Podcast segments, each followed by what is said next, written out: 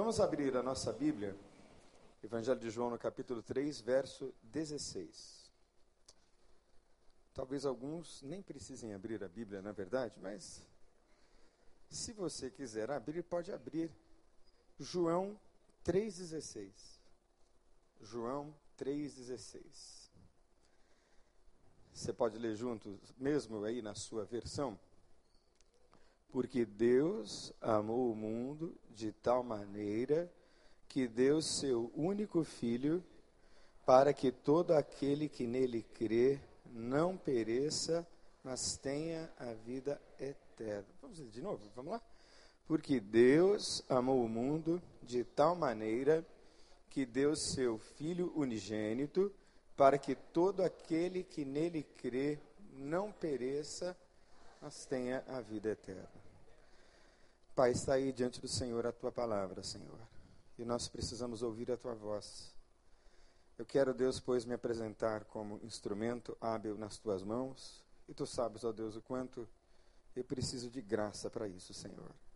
E usa conforme a tua vontade. E fala, Deus, ao meu coração e ao coração de meus irmãos. Pois essas coisas humildemente nós te pedimos, no nome de Jesus. Amém. Esse talvez seja o texto da Bíblia mais conhecido de todos, especialmente de quem é batista. Porque quem é batista há mais tempo ouvia as pregações do Dr. Billy Graham, e ele usava esse texto como base para muitas de suas cruzadas evangelísticas. E uma lida rasa nesse texto pode nos trazer a ideia de que a mensagem do Evangelho é centrada no homem. Não é. A mensagem do Evangelho não é centrada nas pessoas. A mensagem do Evangelho é centrada em Cristo. Logo, a vida cristã é centrada em Jesus. No, logo, nosso viver todo deve ser um viver que resulte na glória de Deus em que Deus seja conhecido e glorificado através da sua vida. O alvo da mensagem somos nós, os homens, que Ele amou. Mas o centro da mensagem do Evangelho é Cristo. De modo que Deus alcançou você para que Jesus Cristo fosse glorificado. E você pode glorificar a Deus por isso agora? É para que a glória seja só dele. E o texto diz que ele amou este mundo. Este mundo tal como nós o conhecemos, o nosso mundo. E a palavra mundo neste texto é a palavra cosmon, que diz respeito a toda a criação, a todas as coisas que foram criadas, a tudo que existe, céus e terra, terra, seres humanos, animais e universo, tudo mas também diz respeito à ordem presente, a presente ordem, que é uma ordem de desajustes, que é uma ordem contrária à vontade de Deus, que é uma ordem inimiga de Deus.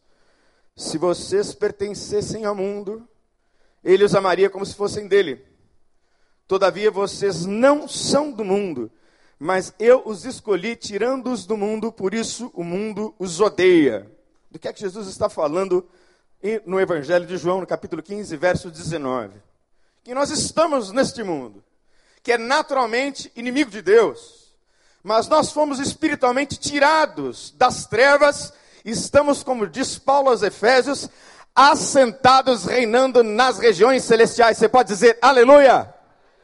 Isso é uma verdade espiritual. Nós já reinamos com Ele. Mas este mundo que Deus amou é o mundo de todas as raças, de todas as línguas e de todas as pessoas. Como nós somos diferentes uns dos outros. Nós temos diferentes origens, nós temos, graças a Deus, diferentes nomes, graças a Deus, diferentes personalidades, diferentes formações, diferentes experiências.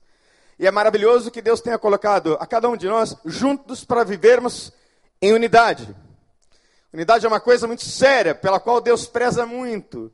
muito embora pensemos diferentes em vários aspectos, ele nos chama para um caminhar uno, para um caminhar agregado, para um caminhar onde o meu saber, o seu saber e as nossas experiências juntas concorram para um melhor aperfeiçoamento em tudo que fazemos na vida para a glória dele. E as pessoas são diferentes, os lugares são diferentes, e pela graça de Deus eu já estive em vários lugares, em situações altamente inusitadas. Eu me lembro de uma vez ter visitado Paris, era verão, e em Paris você anda muito de metrô. E aí eu entrei no metrô de Paris, era mais ou menos meio-dia e meio, um calor terrível, e o cheiro de caatinga, de suor, de gente que não toma banho no metrô da cidade mais charmosa. O mundo era insuportável. Eu andava três estações, me vinha um enjoo terrível e eu tinha que descer para tomar um ar. Para poder continuar. Dizem que é por isso mesmo que os parisenses e os franceses têm os melhores perfumes. Meu Deus do céu, que Deus os abençoe. E passeando um pouquinho pela Europa, eu fui a um bairro em Londres chamado Southall. Em Southall eu tive uma experiência estranhíssima, porque eu não vi um inglês sequer. Era um bairro bem afastado de Londres, da, aliás, um bairro de Londres mais afastado do centro. E era um bairro completamente dominado por sikhs e muçulmanos. E eu estranhava aqueles homens altos andando com três, quatro mulheres atrás deles. E eu ficava pensando, meu Deus, cuidar de uma já é difícil. e esse sujeito com três ou quatro mulheres, eu fiquei perdido. Porque é coisa relativamente comum que eu me perca, mas graças a Deus eu sempre me acho. e eu fui perguntar informações para um muçulmano. E ele simplesmente virou o rosto e não quis me responder. Apenas porque eu era um pouco mais branco do que ele, aparentando ser também europeu. Que lugar estranho. Que atmosfera pesada. Que lugar difícil de se estar. Deus amou os esquisitos. Você conhece alguém esquisito? Talvez você seja esquisito. Tem uma palavra bonita, idiosincrasia. Você já ouviu essa palavra? Talvez você seja idiosincrático com as suas idiosincrasias. É uma palavra bonitinha para dizer que você é esquisito. Você tem as suas manias. Fala a verdade. Quantos de vocês já tiraram a remela do nariz escondido sem ninguém ver? Levanta a mão. Todo mundo. Todo mundo já fez isso. E se eu fosse fazer um interrogatório às mulheres e aos maridos, nós teríamos uma lista enorme de esquisitices. É. Deus ama você. Deus ama também os chatos e as malas. É? Eu gostaria que você, nesse momento em que nós pregamos o Evangelho de maneira séria, orasse pelos chatos. Os chatos são uma bênção. É sério, quando Deus coloca um chato na vida da gente, é para que a gente seja trabalhado na nossa humildade, na nossa paciência. E considere que também alguém nesse momento pode estar orando por você. Por causa da sua chatice, das suas impertinências. Mas Deus nos amou. Deus amou os ricos. Por que, é que eu estou dizendo que Deus amou os ricos? Porque é muito fácil ler na Bíblia que ele amou os pobres, mas ele também amou os ricos. Eu ouvi, para nunca mais esquecer, do pastor Rick Warren, que enriquecer não é pecado. Pecado é morrer rico. Então, se você estiver disposto a fazer uma doação, toda a equipe pastoral está pronta para receber a bênção. Posso ouvir amém? Nossa, que amém fraco. Mas vamos seguir adiante. O texto de Apocalipse, capítulo 3, versos 15 a 19, diz o seguinte: Eu conheço as tuas obras, e sei que você não é frio nem quente. Melhor seria que você fosse frio ou quente, assim porque você é morno, nem frio nem quente. estou a ponto de vomitá-la da minha boca. Você diz: Estou rico, adquiri riquezas e não preciso de nada. Não sabes, porém, que és um miserável, digno de compaixão, e pobre e cego, e que estás nu. Dou-lhe este conselho: compre de mim ouro refinado no fogo, e você se tornará rico. Compre roupas brancas e vista-se para cobrir a sua vergonhosa nudez, e compre corilho nos olhos para ungí-los, e poderás enxergar pois eu repreendo e disciplino aqueles a quem eu amo. Então Deus ama os ricos. Deus ama os corruptos. Deus ama aqueles que estão roubando a nossa nação. O amor de Deus também foi direcionado a eles. É este mundo e estas pessoas que Deus ama. Deus ama também o mundo com todas as suas desigualdades e contradições. Ora, nós que somos dotados de tamanha racionalidade que foi nos dada quando fomos criados à imagem e semelhança de Deus, deveríamos ter evoluído bastante. As nossas sociedades deveriam ser mais justas, de modo que o conhecimento tecnológico deveria naturalmente acompanhar a evolução social. Parece que isso não acontece. Quanto mais as coisas caminham, em termos de avanços tecnológicos, mais as coisas evoluem em termos de desigualdades e contradições no plano social. Deixa eu trazer um pouco de luz ao seu coração. Nós somos 842 milhões de pessoas que passam fome todos os anos no mundo. É quase metade da população do planeta Terra. E nós temos 1,3 bilhão de toneladas de alimento que é desperdiçado, que é literalmente jogado fora, desde a produção até o consumo. Isso dá mais ou menos 750 bilhões de dólares jogados fora de comida que poderia alimentar toda essa gente. A cada três segundos morre uma pessoa de fome. Agora, nos Estados Unidos, 35% das mulheres e 40% dos homens sofrem de obesidade. Estão gordos demais. Que contradição difícil e complexa é essa? Enquanto nos países pobres da África e até aqui no nosso país, muita gente morre de fome, na América do Norte as pessoas morrem porque estão obesas. São 16 mil crianças que morrem todos os dias no Brasil. E eu acredito de todo o meu coração que nós, que somos a igreja de Jesus Cristo, estamos sendo convocados para transformar essa realidade no nome de Jesus. Eu creio de todo o meu coração. Mas nós vivemos também no mundo das belezas indescritíveis. Muitos anos atrás, meu pai me premiou com uma viagem para a Europa. Foi a primeira vez que eu fui à Europa e eu fui numa estação de esqui na Suíça chamada Gstad. Será que você consegue repetir essa palavra comigo? Vamos lá. Gstad. Gstad. Muito bem, já aprendeu alemão. Lindo. Fantástico. Perfeito. Eu peguei o trem e o trem saiu às 19 horas e eu tinha na mão o plano das estações. A próxima estação ele chegava às 19 horas e 6 minutos. Ele chegava às 19 horas e 6 minutos.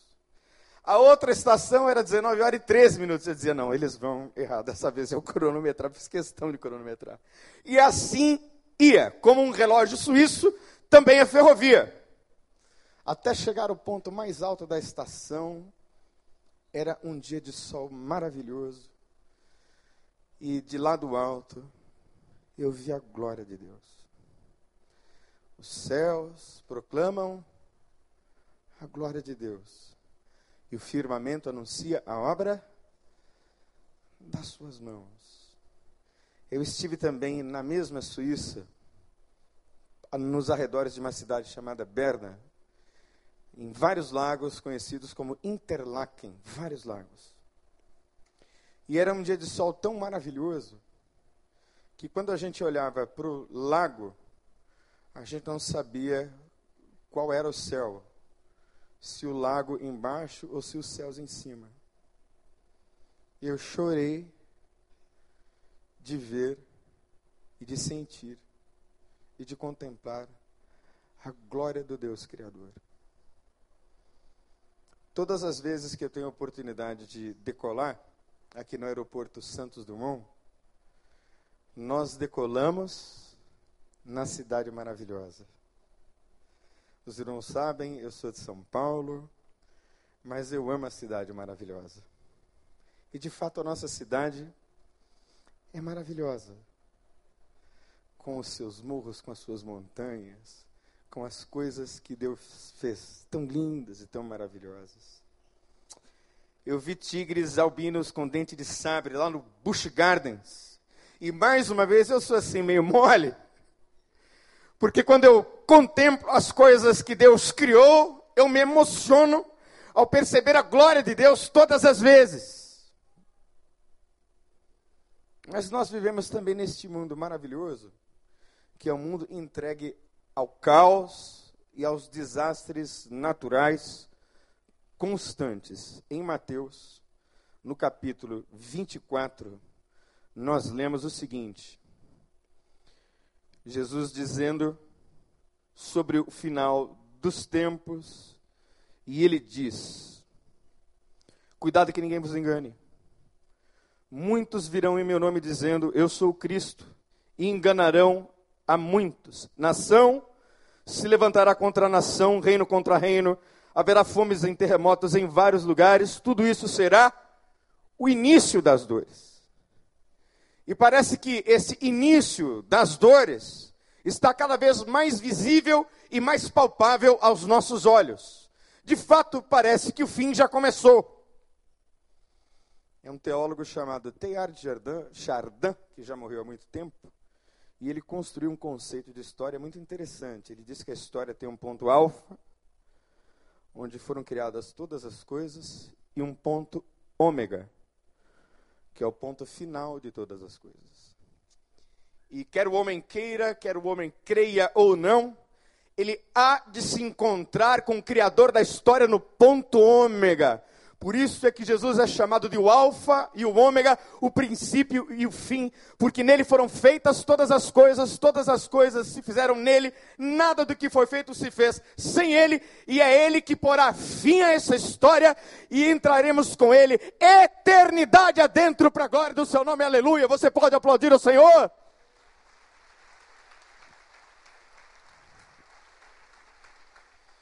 São 470 mil mortos na Síria. A maior crise de refugiados da história, humanitária da história.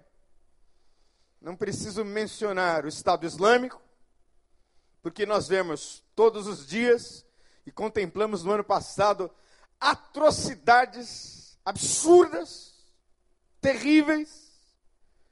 E só no Brasil nós temos 116 pessoas mortas por dia por armas de fogo. Por dia. Em duas décadas, ou seja, em 20 anos, nós tivemos 7 mil desastres naturais e 1,35 milhão de mortos. E 90% desses desastres aconteceram em países pobres. Dói o coração e o sentimento forte de impotência me assalta quando eu assisto a tragédia desses países, eu ainda me compadeço. Eu ainda sinto compaixão. E eu espero que você ainda se compadeça com a fome, com a miséria, com a morte no mundo. Porque no dia em que eu e você não nos compadecermos mais, no dia em que nós acharmos a morte normal, a miséria normal, então virá o fim. Porque um dos grandes indicadores do fim é o amor que de muitos vai se esfriar, especialmente do amor que nós encontramos na igreja de Jesus Cristo. Mas Deus propôs uma redenção de todas as coisas, de todas as coisas no mundo, de todos os sistemas que estão contrários a Deus. Deus propôs isso. Em Efésios, no capítulo 1, versos 9 e 10, nós lemos o seguinte: Ele nos revelou o mistério da sua vontade de acordo com o seu bom propósito que ele estabeleceu em Cristo. Isto é, de convergir em Cristo todas as coisas, tanto as que estão nos céus quanto as que estão na terra, na dispensação da plenitude dos tempos. O que é que isso significa? É que quando Adão e Eva pecaram, todo o universo se desarmonizou. Todo o universo, todas as coisas criadas entraram em caos. Mas ele restaurou todas as coisas. Ele está restaurando todas as coisas. E na dispensação da plenitude dos tempos, quando ele vier, nós estaremos numa outra dimensão e numa outra realidade. Novos céus e nova terra, nos quais habitam a justiça. Aleluia! Ele vai trazer de novo ao plano original, ao plano inicial. E neste mundo de tantas diferenças, de tantas incoerências, nesse mundo de tanta beleza, de tanta feiura, de tanto avanço tecnológico e de tanta involução, involução de tanto andar para trás, de tanta marcha ré, Existem coisas que são comuns a todos os homens. Por isso é que ele nos amou.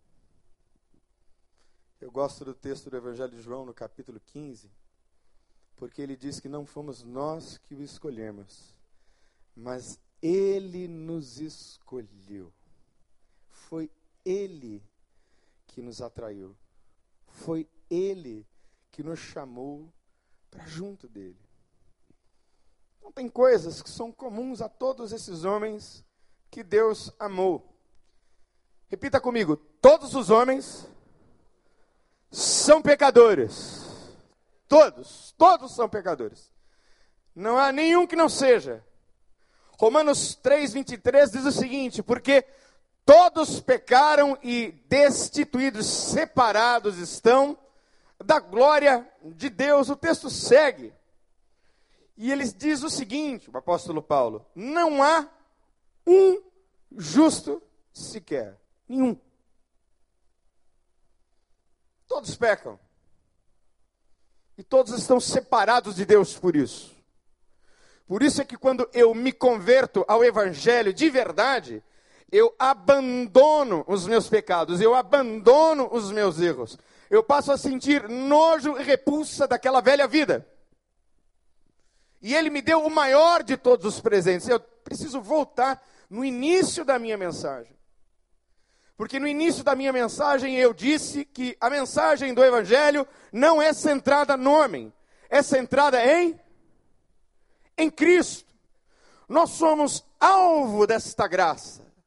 Mas a mensagem é centrada em Cristo, por causa do que Cristo fez por causa do que Deus fez em Cristo. E o que Deus fez em Cristo, meu irmão, minha irmã, Ele deu o seu único filho. Por isso você recebeu o maior de todos os presentes, a maior de todas as dádivas. Recebendo esta bênção, todas as outras são desnecessárias. Ele nos deu a salvação, aleluia gratuitamente em Cristo Jesus. Só por isso. Você deveria andar com o coração cheio de gratidão. Porque Ele não olha mais para os seus pecados e para as suas transgressões. Todos somos pecadores.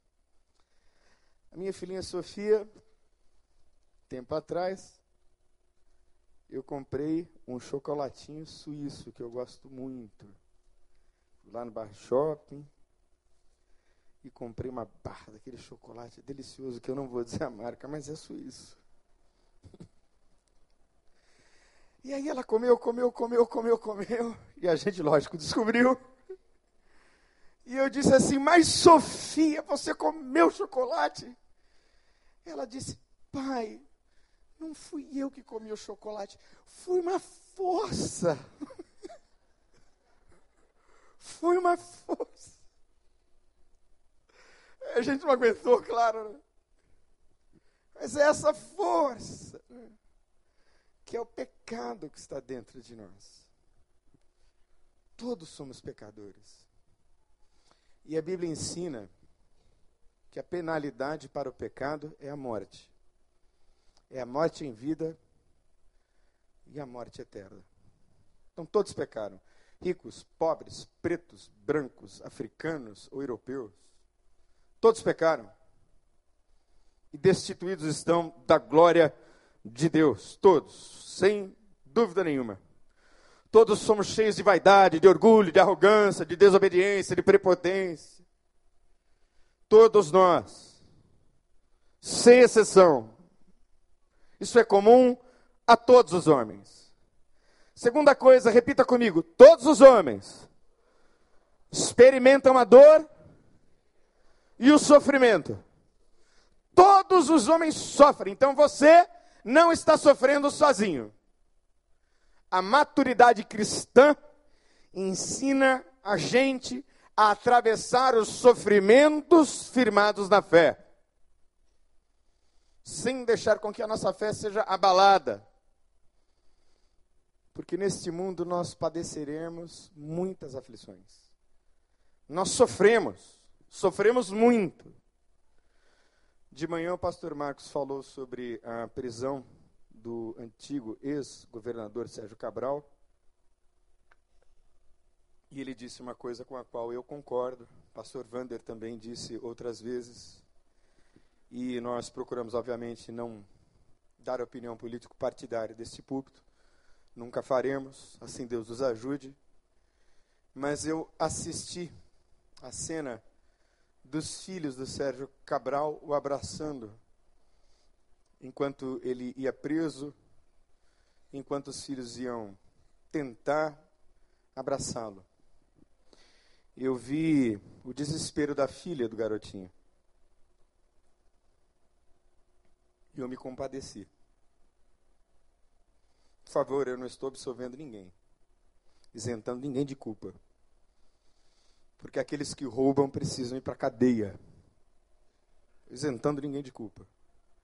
Mas me comoveu o impacto disso para as crianças, para aqueles meninos. Quantos milhões, quantos bilhões, e com eles quanta miséria, quanta tristeza. Nós somos, do ponto de vista econômico e social, privilegiadíssimos. Não sei quantos de vocês já foram à África.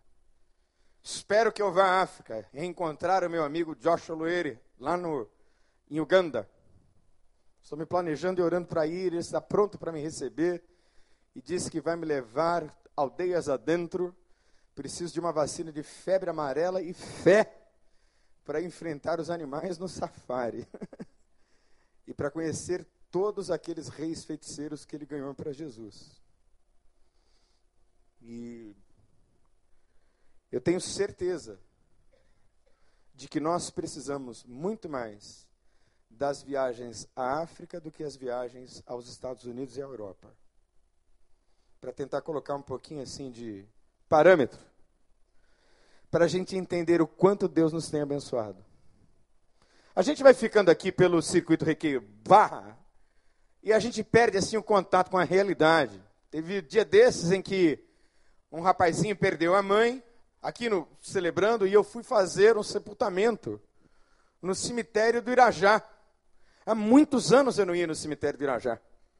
E aí eu saí por essa transolímpica, né, que é um caminho maravilhoso, para entrar na Avenida Brasil e passar por aquele mar de favelas até o cemitério do Irajá. Irmãos, eu fui acometido de um mal-estar, de um compadecimento, de uma dor lá dentro da minha alma, vendo aquela gente tão miserável, é um mar de favelas. Então eu voltei redimensionado, grato a Deus por todas as coisas que Ele me tem dado. Se Deus tem abençoado rica e abundantemente a sua vida, por favor, aplauda Ele agora, no nome de Jesus.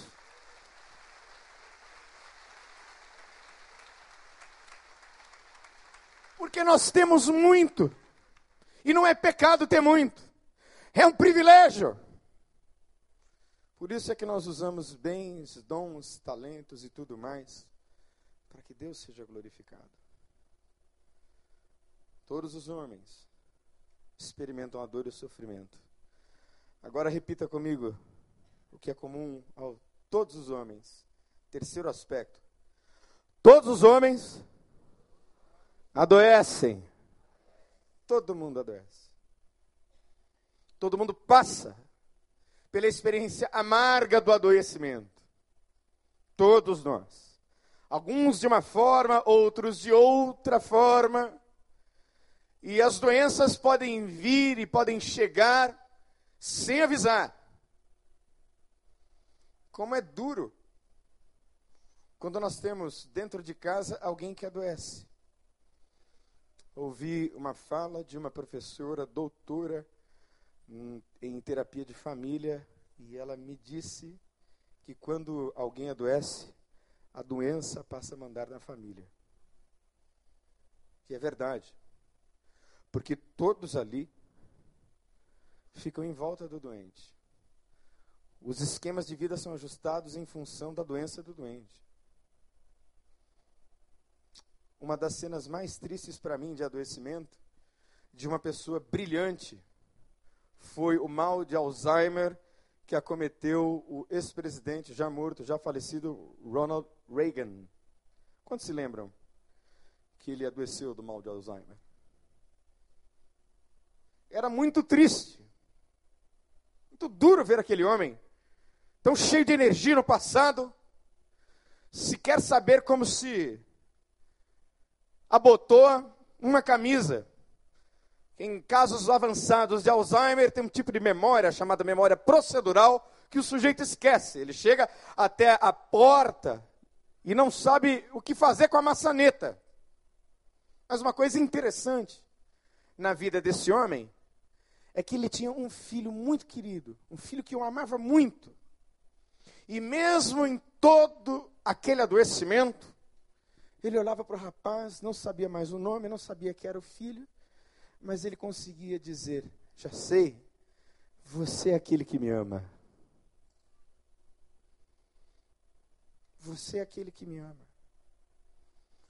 De modo que quem é amado nunca mais esquece.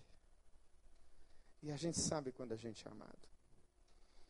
Todos os homens adoecem. Eu disse aqui algumas vezes né, que se eu adoecer gravemente, eu gostaria de ter o pastor Paulo, pastor Joel, pastor Tiago me visitando.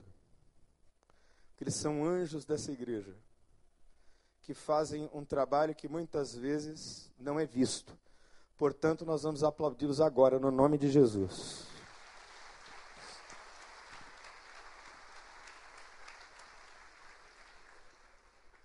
Eles nos representam. Eles estão nos funerais, mais do que nós. Eles estão nos hospitais mais do que nós. Que coisa boa é receber a visita de alguém quando a gente adoece. Mas todos adoecem.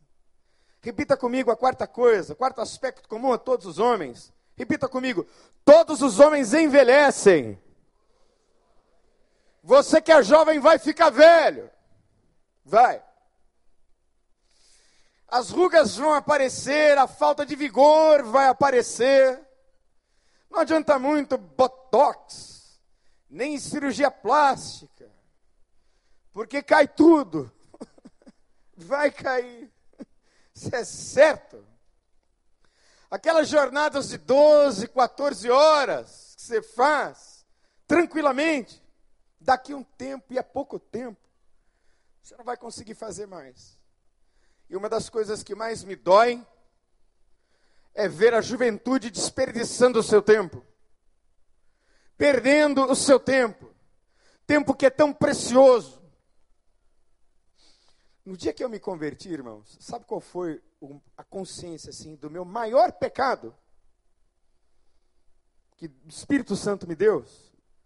Não foi o fato de eu ter usado drogas e ter feito isso ou aquilo, não, ter desrespeitado meus pais. Tudo isso é pecado, é grave. Mas o meu maior pecado foi ter desperdiçado o meu tempo, os meus bens, os meus dons e os meus talentos. Nasci numa família de classe média privilegiadíssima. Então Deus me trouxe nojo de mim mesmo e do tempo que eu perdi. Até que Ele me adoeceu para que eu conhecesse. Eu espero que você não adoeça para experimentar ou para ter uma experiência com Deus. Mas se isso acontecer, é parte da vida. Nós adoecemos. Pense comigo. Glória a Deus quando nós ouvimos um testemunho como do irmão Marcos, né? Que Deus está curando para a glória de Jesus. Coisa boa. Eu quero Marcão vivo e vivo muito tempo do meu lado. Mas digamos que alguém seja curado aos 60 anos de idade de uma enfermidade grave. Tudo bem. Ganhou aí um upgrade de 10 anos, 15 anos, 20 anos. Vai experimentar a última coisa que é comum a todos os homens. Repita comigo. Todos os homens morrem. E todos os homens serão julgados. Todos os homens morrem. Todos. E serão julgados. Texto do Apocalipse. Gosto muito do Apocalipse. Diz assim: E vi os mortos, grandes e pequenos, que estavam diante de Deus, e abriram-se os livros. E abriu outro livro, que é o da vida. E os mortos foram julgados pelas coisas que estavam escritas nos livros, segundo as suas obras. E deu o mar os mortos que nele havia. E a morte e o inferno deram os mortos que neles havia, e foram julgados, cada um, segundo as suas obras. E a morte e o inferno foram lançados no lago de fogo. Esta é a segunda morte e aquele que não foi achado escrito no livro da vida foi lançado no lago de fogo. Porque aqui uns morrem mais cedo e outros que no nosso juízo, no nosso entendimento, deveriam morrer mais cedo, morrem mais tarde, pertence a Deus. Nós não temos resposta para todas as perguntas. Mas eu me lembro bem de uma cena que me comoveu muito aqui na igreja do Recreio. Uh, eu tinha atendido um rapaz policial, uh, foi um dos meus primeiros atendimentos. E esse rapaz era um policial. E nós fizemos algumas sessões aqui na igreja, conversei com ele. Não é sessão espírita, viu, gente? É sessão de aconselhamento. Né? Para ficar bem entendido. Mas ele voltou para o Evangelho, e eu o via muito feliz com a sua esposa aqui na igreja. E ele tinha dois filhinhos na época, um de sete e um de dez anos. E ele era policial e foi violentamente assassinado no meio da semana. E aí, por uma questão de identificação, a esposa fez questão que eu fosse fazer o funeral e eu pedi para o pastor Miquel me acompanhar. Então fomos os dois ao cemitério da saudade. E foi um culto difícil. Como todo funeral, muito difícil. E fomos até o local onde desceu o caixão. E a cena que mais me tocou foi a dos dois filhinhos chegando perto do caixão e eles colocaram duas cartinhas fechadas que eles escreveram para o pai, hum, na sua inocência, como se o pai pudesse ler o que ali estava escrito. E aí foi baixando o caixão, e é claro que nesse momento a gente desaba, né? Eu e o Miquel desabamos ali, viemos chorando pelo caminho, porque pastor chora, né? Graças a Deus, porque nós ainda choramos. Que consolo podem ter aqueles meninos e que consolo pode ter aquela mulher? De que um dia todos nós estaremos juntos na eternidade para sempre. Essa é a mensagem do Evangelho. Por isso é que tanta gente se desvia, por isso é que tanta gente tem uma fé fraca, uma fé para resolver as questões deste mundo. Nem sempre Deus diz sim. Às vezes Deus diz não. Nem sempre Deus dá a você o carro que você quer, a casa que você quer ou a cura que você busca. Mas o que ele dá e não nega é que o seu nome esteja escrito no livro da vida do Cordeiro, aleluia! Ele garante a sua entrada nos céus. Porque ele amou o mundo de tal maneira que ele deu o seu único filho para que todo aquele que nele crê não morra, mas tenha vida eterna. E a minha pergunta para você é: onde é que está escrito o seu nome? É no seu CPF, na sua carteira de identidade, na sua carteira de motorista? É no seu passaporte, nos muitos vistos que você tem pelos países por onde você andou? O seu nome está escrito no seu diploma, ou no seu olerite, na sua folha de pagamento? O seu nome está no Bank Boston, ou quem sabe em algum banco fora do país? Onde é que está o seu nome? Ora, o seu nome pode estar em todos esses lugares e muitos outros, mas eu espero que o seu nome esteja escrito no livro da vida do Cordeiro. É lá, querido. É lá. Isso aqui passa.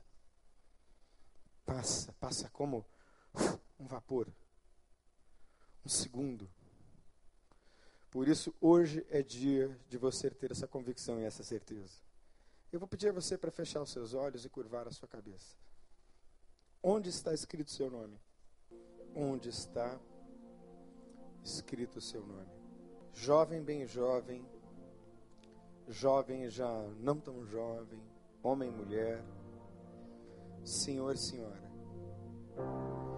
Hoje é dia de você ter certeza. Seu nome pode estar até no hall de membros da igreja. Você frequenta aqui ou qualquer outra igreja. A pergunta é: seu nome está escrito no livro da vida do Cordeiro? Onde está escrito seu nome? Tem que estar escrito lá. Hoje é dia de ter certeza disso. Certeza absoluta. Se Deus falou com você, irmão, irmã, você quer o seu nome assinado no livro da vida eu vou pedir a você que faça um gesto simples de fé. Eu vou pedir à igreja que continue intercedendo para que nenhum espírito ladrão roube a palavra de Deus que está sendo semeada agora. Interceda, igreja. Se você quer ter o seu nome escrito no livro da vida, ter essa certeza. Ora, a fé é o firme fundamento, é fundamento é firme das coisas que não se veem e a prova das coisas que se esperam. É firme o fundamento. Então você precisa ter certeza de que vai para o céu. Então, se Deus falou com você, você quer assinado o teu nome no livro da vida, eu vou pedir a você que faça um gesto de fé simples. Que você levante uma de suas mãos assim, bem alto. E diz, eu quero.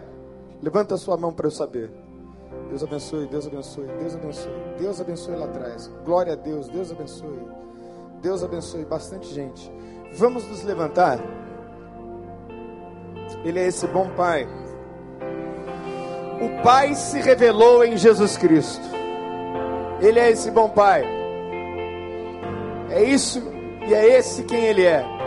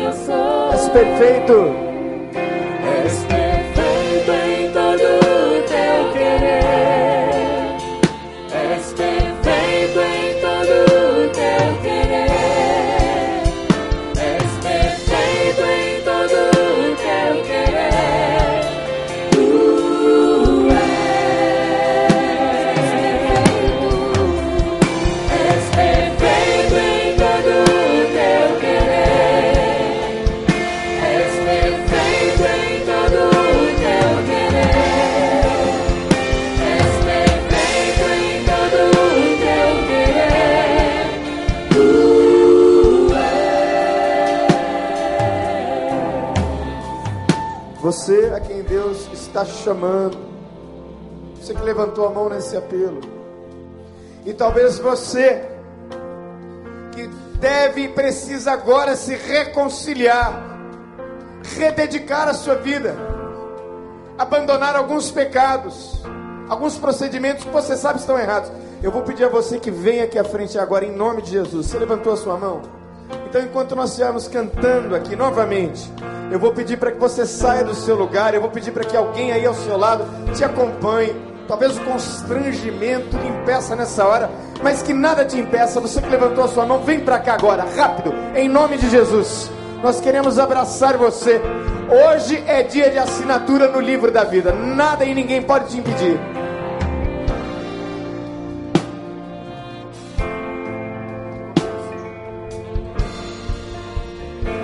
Vamos do começo.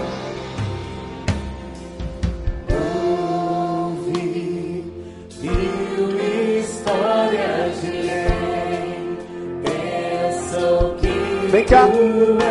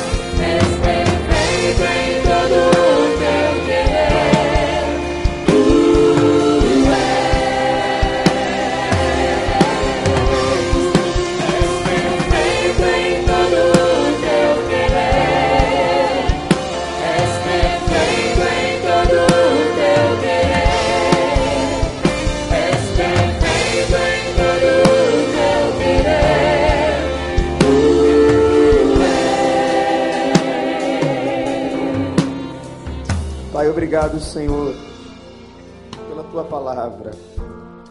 Porque a tua palavra jamais volta vazia. Aleluia, Senhor. Obrigado porque hoje há festa nos céus. Porque esses nomes estão sendo escritos no livro da vida do Cordeiro.